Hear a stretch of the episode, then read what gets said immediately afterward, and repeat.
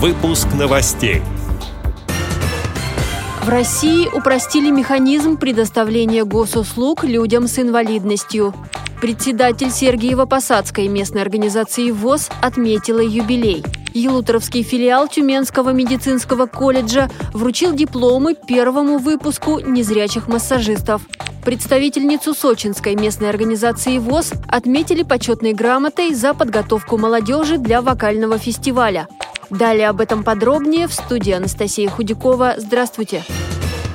В России упростили получение госуслуг людьми с инвалидностью. Информация об этом опубликована на сайте Минтруда.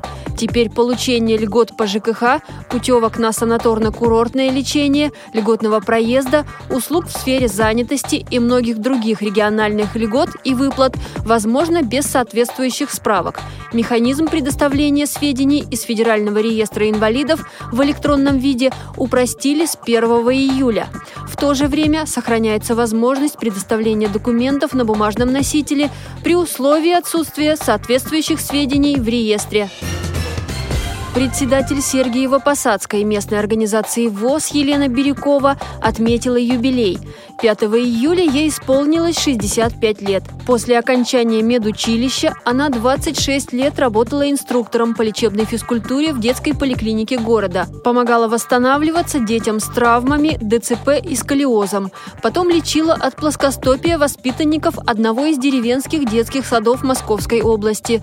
Работала и на телефоне колл-центра. Эта женщина воспитала пятерых детей. Она заслуженно носит звание «Мать-героиня». Сейчас Елена Бирюкова активно занимается инвалидами по зрению. Около пяти лет руководит местной организацией «Общество слепых». На различных спартакиадах и фестивалях она много раз завоевывала награды различной пробы.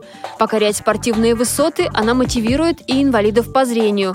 Вот что Елена Петровна говорит о своей работе.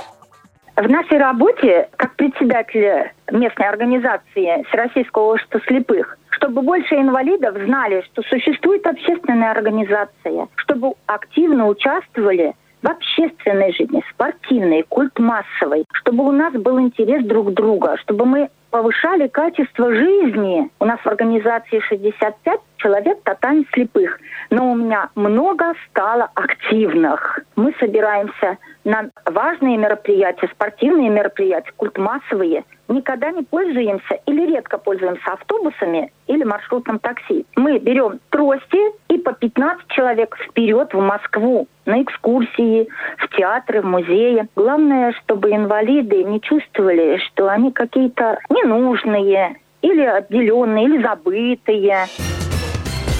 Елуторовский филиал Тюменского медицинского колледжа вручил дипломы первому выпуску незрячих массажистов. Заветный документ получили 15 человек. Большинство выпускников – тюменцы.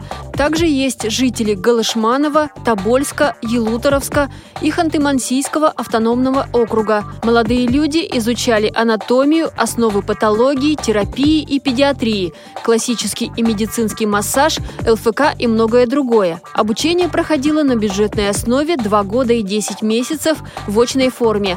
Среди выпускников два обладателя красных дипломов. Отличниками стали Рустам Бабаев и Петр Фролов. В прошлом году Елуторовский филиал колледжа вновь набрал группу из 17 незрячих массажистов, сообщила общественный корреспондент Тюменского филиала «Радио ВОЗ» Ирина Алиева.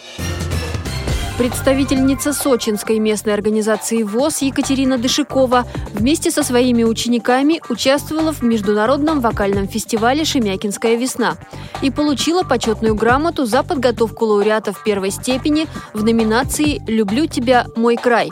Информация об этом опубликована в группе Краснодарской краевой организации ВОЗ на Фейсбуке. Фестиваль «Шемякинская весна» проводит Кабардино-Балкария для поиска и сопровождения одаренной творческой молодежи. Эти и другие новости вы можете найти на сайте Радио ВОЗ. Всего доброго и до встречи!